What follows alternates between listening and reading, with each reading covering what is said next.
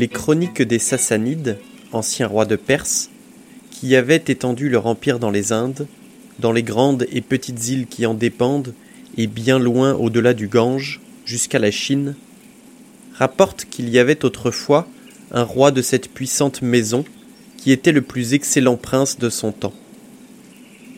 Il se faisait autant aimer de ses sujets par sa sagesse et sa prudence qu'il s'était rendu redoutable à ses voisins par le bruit de sa valeur et par la réputation de ses troupes belliqueuses et bien disciplinées.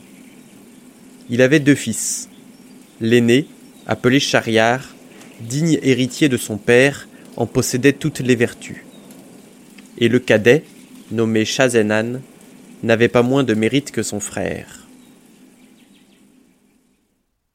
Vous venez d'écouter les premières lignes des Mille et une nuits, d'auteurs inconnus.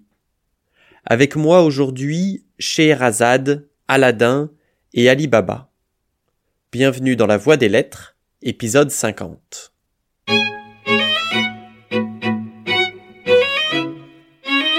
Parmi les livres cités dans À la recherche du temps perdu, le roman de Marcel Proust, je vous défie d'en trouver un plus mythique que les Mille et une nuits. Ce récit venu d'Orient agrège des contes dont les auteurs sont inconnus. Parmi les histoires qui s'entremêlent, il y a celle qui ouvre le texte et qui justifie son titre, celle de la fameuse Scheherazade. Tout commence avec deux frères dont vous avez entendu les noms au début de l'épisode. L'aîné, Shahriar, devenu à la mort de son père roi de Perse et sultan des Indes. Et son frère cadet, Shazenan, nommé roi de la Grande Tartarie, qui n'est pas un fromage aux fines herbes, mais le nom donné à l'époque à l'Asie centrale. Après plus de dix ans passés sans se voir, le sultan décide d'organiser une petite réunion de famille et envoie son grand vizir à Samarcande pour inviter son petit ref à venir lui faire la bise.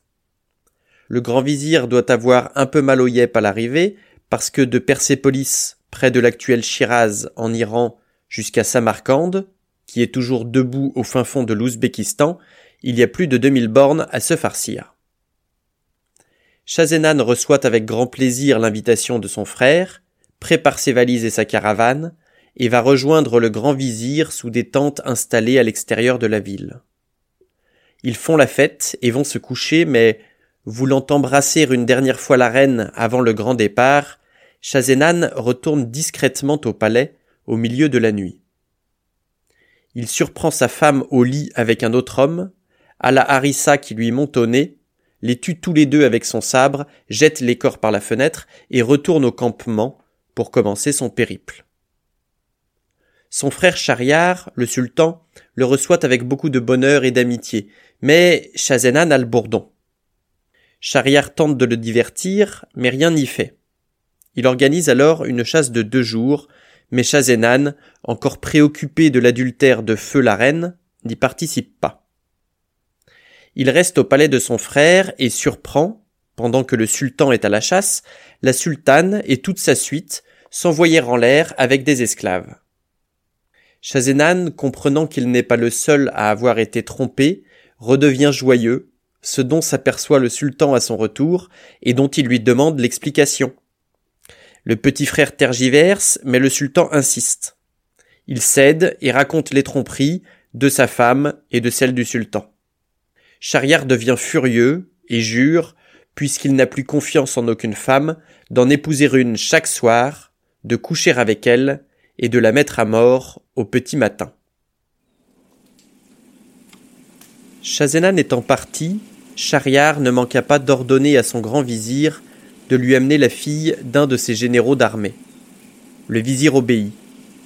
Le sultan coucha avec elle, et le lendemain, en la lui remettant entre les mains pour la faire mourir, il lui commanda de lui en chercher une autre pour la nuit suivante. Quelque répugnance qu'eut le vizir à exécuter de semblables ordres, comme il devait au sultan son maître une obéissance aveugle, il était obligé de s'y soumettre. Il lui mena donc la fille d'un officier subalterne, qu'on fit aussi mourir le lendemain. Après celle-là, ce fut la fille d'un bourgeois de la capitale, et enfin, chaque jour, c'était une fille mariée et une femme morte. Le bruit de cette inhumanité sans exemple causa une consternation générale dans la ville. On n'y entendait que des cris et des lamentations. Ici, c'était un père en pleurs qui se désespérait de la perte de sa fille. Et là, c'était de tendres mères qui, craignant pour les leurs la même destinée, faisaient par avance retentir l'air de leurs gémissements. Ainsi, au lieu des louanges et des bénédictions que le sultan s'était attiré jusqu'alors, tous ces sujets ne faisaient plus que des imprécations contre lui. Le grand vizir, qui, comme on l'a déjà dit, était malgré lui le ministre d'une si horrible injustice, avait deux filles, dont l'aînée s'appelait Scheherazade et la cadette Dinarzade. Cette dernière ne manquait pas de mérite, mais l'autre avait un courage au-dessus de son sexe, de l'esprit infiniment, avec une pénétration admirable. Elle avait beaucoup de lecture et une mémoire si prodigieuse que rien ne lui avait échappé de tout ce qu'elle avait lu. Elle s'était heureusement appliquée à la philosophie, à la médecine, à l'histoire et aux arts, et elle faisait des vers mieux que les poètes les plus célèbres de son temps. Outre cela, elle était pourvue d'une beauté extraordinaire, et une vertu très solide couronnait toutes ses belles qualités. Le vizir aimait passionnément une fille si digne de sa tendresse.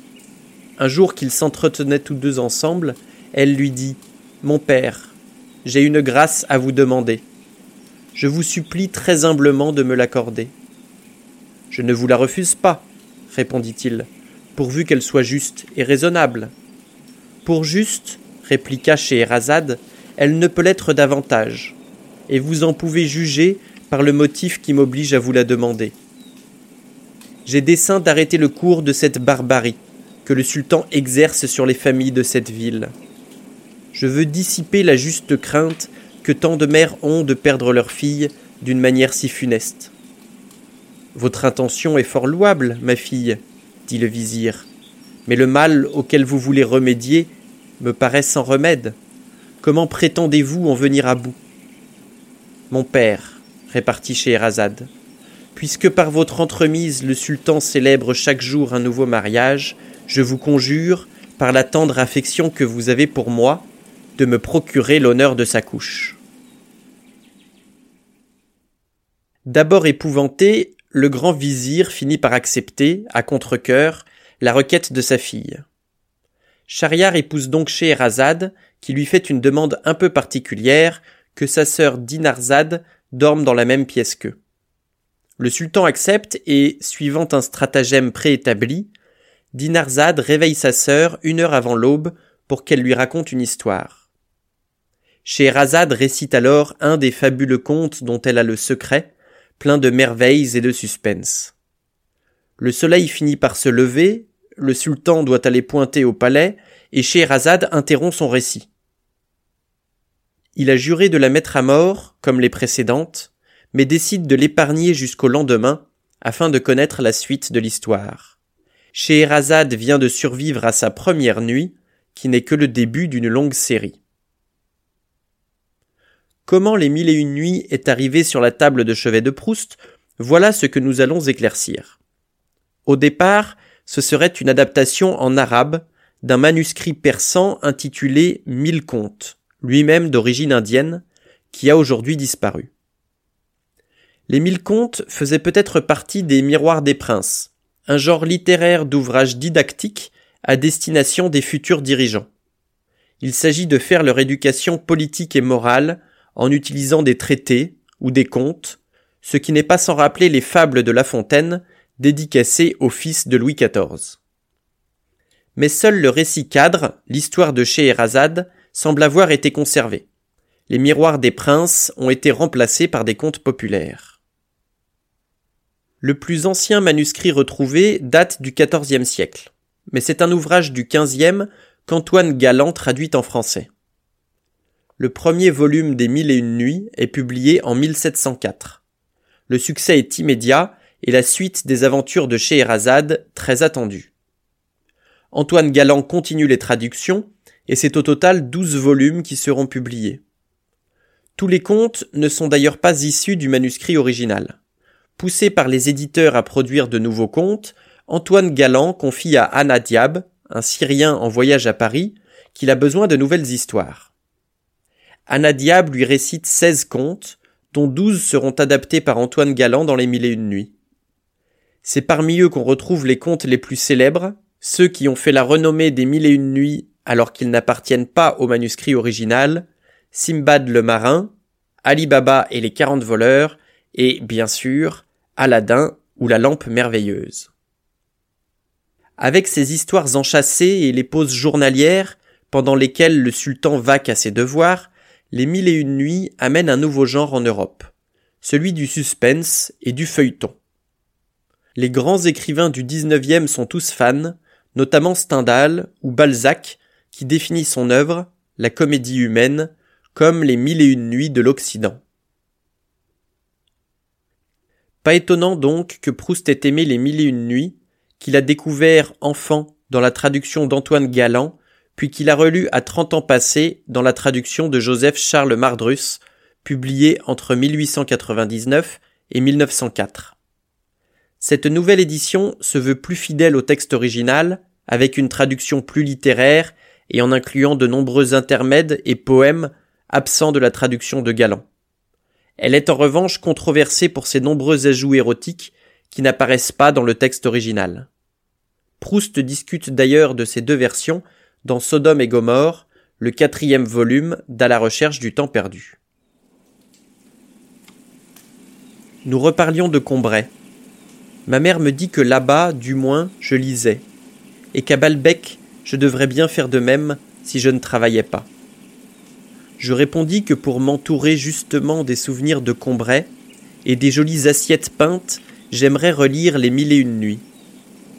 Comme jadis à Combray quand elle me donnait des livres pour ma fête, c'est en cachette, pour me faire une surprise, que ma mère me fit venir à la fois les mille et une nuits de Galant et les mille nuits et une nuits de Mardrus. Mais après avoir jeté un coup d'œil sur les deux traductions, ma mère aurait bien voulu que je m'en à celle de Galant tout en craignant de m'influencer à cause du respect qu'elle avait de la liberté intellectuelle, de la peur d'intervenir maladroitement dans la vie de ma pensée, et du sentiment qu'étant une femme, d'une part elle manquait, croyait-elle, de la compétence littéraire qu'il fallait, d'autre part elle ne devrait pas juger d'après ce qui la choquait les lectures d'un jeune homme. En tombant sur certains contes, elle avait été révoltée par l'immoralité du sujet et la crudité de l'expression. Voici deux des vingt-quatre occurrences des mille et une nuits dans l'œuvre de Proust. Pour lui, ce n'est pas seulement un recueil de contes divertissants, mais une métaphore du travail d'écrivain. Raconter des histoires qui paraissent futiles, c'est ce qui permet à Scheherazade de conserver sa vie, littéralement. Scheherazade distrait le sultan pour retarder sa mise à mort, comme l'écrivain meurt lorsque son œuvre cesse d'être lue. Cette course contre le temps et l'oubli est mise en scène par Théophile Gautier dans sa nouvelle La mille et deuxième nuit, où Scheherazade et Dinarzade viennent frapper à sa porte à Paris et lui demandent un compte afin de survivre une nuit de plus. À force de compter, je suis arrivé au bout de mon rouleau. J'ai dit tout ce que je savais. J'ai épuisé le monde de la féerie. Les goules, les djinns, les magiciens et les magiciennes m'ont été d'un grand secours, mais tout s'use, même l'impossible. Le très glorieux sultan, ombre du padisha, lumière des lumières, lune et soleil de l'empire du milieu, commence à bâiller terriblement et tourmente la poignée de son sabre. Ce matin, j'ai raconté ma dernière histoire, et mon sublime Seigneur a daigné ne pas me faire couper la tête encore. Au moyen du tapis magique des quatre facardins, je suis venu ici en toute hâte chercher un conte, une histoire, une nouvelle, car il faut que demain matin, à l'appel accoutumé de ma sœur Dinarzade, je dise quelque chose au grand chariard, l'arbitre de mes destinées. Cet imbécile de galant a trompé l'univers en affirmant qu'après la mille et unième nuit, le sultan, rassasié d'histoire, m'avait fait grâce. Cela n'est pas vrai. Il est plus affamé de contes que jamais, et sa curiosité seule peut faire contrepoids à sa cruauté. Votre sultan Chariar, ma pauvre Scheherazade, ressemble terriblement à notre public. Si nous cessons un jour de l'amuser, il ne nous coupe pas la tête, il nous oublie, ce qui n'est guère moins féroce. Pour tenir en haleine le sultan Shahriar et le lecteur français du XIXe siècle, les techniques sont les mêmes. Le plus souvent, il s'agit d'interrompre le récit au moment où un dénouement est attendu. On croit alors toucher à la fin de l'histoire, mais une fois la péripétie passée, le héros est engagé dans de nouvelles aventures et le cycle recommence. C'est ainsi que sont construits les sept voyages de Simbad le marin, qui n'est d'ailleurs pas marin mais marchand, et qu'on devrait plutôt traduire par Simbad de la mer. Simbad part pour un premier voyage vers les Indes orientales, avec tout un lot de marchandises à échanger. Le bateau sur lequel il s'embarque fait de nombreuses escales et il s'enrichit avec les autres marchands à bord. Ils s'arrêtent un jour sur une petite île pour déjeuner, ils font du feu quand la terre se met à trembler. Tout le monde remonte sur le bateau, sauf Simbad, qui ne s'est pas précipité à temps. L'île s'avère être une baleine qui emporte Simbad au fond de la mer. Le capitaine le croit mort et met les voiles, mais vous vous en doutez, Simbad n'est pas en si mauvaise posture, puisqu'après celui-ci, il aura encore six voyages à raconter. Et ne comptez pas sur moi pour vous dire comment il s'en sort, d'ailleurs j'ai oublié si c'est à dos d'hippocampe, dans les serres d'un oiseau géant, ou ligoté à une entrecôte.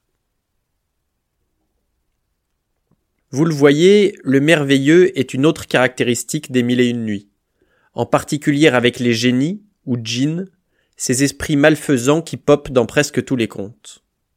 Le plus célèbre est sans aucun doute le génie de la lampe dans le conte d'Aladin, conte adapté plus d'une vingtaine de fois au cinéma, la première en 1906. La plupart des adaptations, dont celle de Disney, s'écartent d'ailleurs pas mal du conte original, que je vous invite à redécouvrir dans les mille et une nuits. Et même quand aucun génie n'apparaît, il reste une place pour la magie, par exemple quand une porte s'ouvre dans un rocher grâce à une formule secrète. C'est sur ce conte, aussi célèbre que les deux autres, que je vous propose de conclure cet épisode. La sultane Scheherazade, éveillée par la vigilance de Dinarzade, sa sœur, raconta au sultan des Indes, son époux, l'histoire à laquelle il s'attendait. Puissant sultan, dit-elle, dans une ville de Perse, aux confins des États de votre Majesté, il y avait deux frères, dont l'un se nommait Cassim et l'autre Ali Baba. Comme leur père ne leur avait laissé que peu de biens et qu'il les avait partagés également, il semble que leur fortune devait être égale. Le hasard néanmoins en disposa autrement. Cassim épousa une femme qui, peu de temps après leur mariage, devint héritière d'une boutique bien garnie, d'un magasin rempli de bonnes marchandises et de biens en fond de terre qui le mirent tout à coup à son aise et le rendirent un des marchands les plus riches de la ville. Ali Baba, au contraire, qui avait épousé une femme aussi pauvre que lui, était logé fort pauvrement, et il n'avait d'autre industrie pour gagner sa vie et de quoi s'entretenir, lui et ses enfants, que d'aller couper du bois dans une forêt voisine et de venir le vendre à la ville, chargé sur trois ânes qui faisaient toute sa possession. Ali Baba était un jour dans la forêt, et il achevait d'avoir coupé à peu près assez de bois pour faire la charge de ses ânes, lorsqu'il aperçut une grosse poussière qui s'élevait en l'air et qui avançait droit du côté où il était. Il regarde attentivement, et il distingue une troupe nombreuse de gens à cheval qui venaient d'un bon train. Quoiqu'on ne parlât pas de voleurs dans le pays, Ali Baba néanmoins eut la pensée que ce pouvait en être, et sans considérer ce que deviendraient ses ânes, il songea à sauver sa personne. Il monta sur un gros arbre dont les branches, à peu de hauteur, se séparaient en rond si près les unes des autres qu'elles n'étaient séparées que par un très petit espace. Il se posta au milieu avec d'autant plus d'assurance qu'il pouvait voir sans être vu. Et l'arbre s'élevait au pied d'un rocher isolé de tous côtés, beaucoup plus haut que l'arbre, et escarpé de manière qu'on ne pouvait monter au haut par aucun endroit. Les cavaliers, grands, puissants, tous bien montés et bien armés, arrivèrent près du rocher où ils mirent pied à terre, et Ali Baba, qui en compta quarante, à leur mine et à leur équipement, ne douta pas qu'ils ne fussent des voleurs. il ne se trompa pas. En effet, c'étaient des voleurs qui, sans faire aucun tort aux environs, allaient exercer leur brigandage bien loin et avaient là leur rendez-vous, et ce qu'il les vit faire le confirma dans cette opinion. Chaque cavalier débrida son cheval, l'attacha, lui passa au cou un sac plein d'orge qu'il avait apporté sur la croupe, et ils se chargèrent chacun de leurs valises. Et la plupart des valises parurent si pesantes à Ali Baba qu'il jugea qu'elles étaient pleines d'or et d'argent monnayé.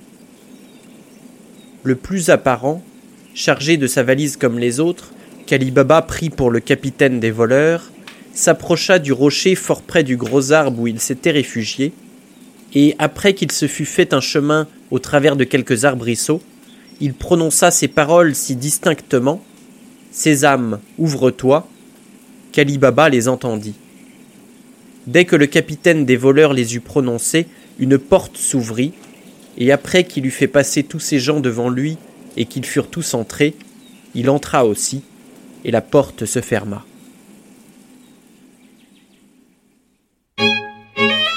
C'est tout pour aujourd'hui, merci d'avoir écouté jusqu'à la fin. Si cela vous a plu, je vous invite à partager autour de vous, à me suivre sur les internets, et je vous donne rendez-vous dans deux semaines pour un nouvel épisode de La Voix des Lettres.